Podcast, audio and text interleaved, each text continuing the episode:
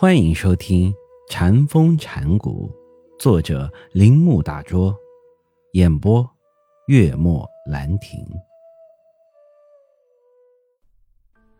五，这里有容纳禅学的余地，可以让禅学表现其对自然和人类间的关系的看法。人虽然脱离自然。却仍然是自然的一个部分。人与自然分离这一事实，正好证明人是依赖自然的。可以说，自然从自身中产生人，人不可能立于自然之外。人的存在，人根于自然，因此。人与自然不可能有任何的敌对，相反，自然与人之间常有一种亲切的了解。人从自然中来，想在自己的身上看到自然，就是说，自然回到自身，想在人身上看到自己。这样说。是一种客观的思想，另有一种方式观察这个情境，就是把我们的立场由客观变为主观。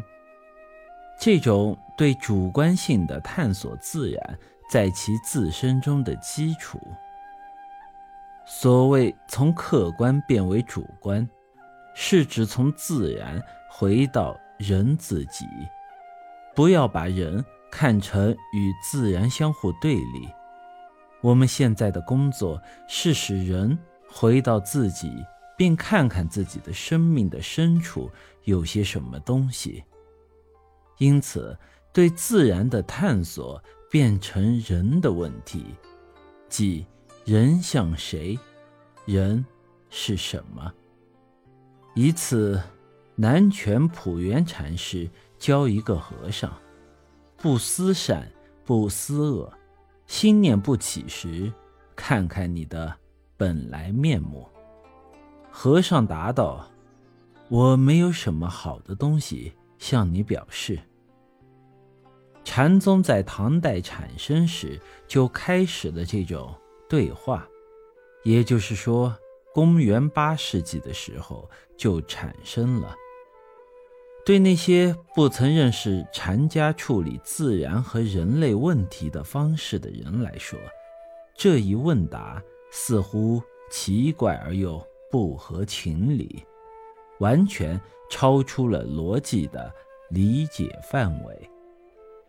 也许会有人问：这本来面目是什么意思？这本来面目和人类及其环境。又有什么样的关系呢？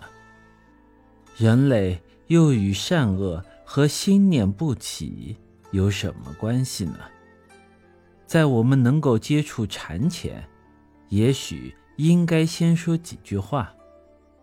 一般来说，禅不使用抽象名词，不落入形而上的思辨，也不做长篇大论的回答。禅是简短扼要的，一针见血的。当禅家认为使用文字是一种婉转的表达方式时，可能会发出一声喝，并不是做通常合理的或人为可了解的回答。至于棒，一个禅师正因为善于此。而得名。德山常说道：“道德也三十磅，道不得也三十磅。”禅家和尚常是手中携一杖，沿山路从此寺走到另一个寺。在禅家那里，杖已经成为最能表达心意的交通工具，因此。禅极力避免中间媒介物，尤其避免言语这种理智和概念的产物。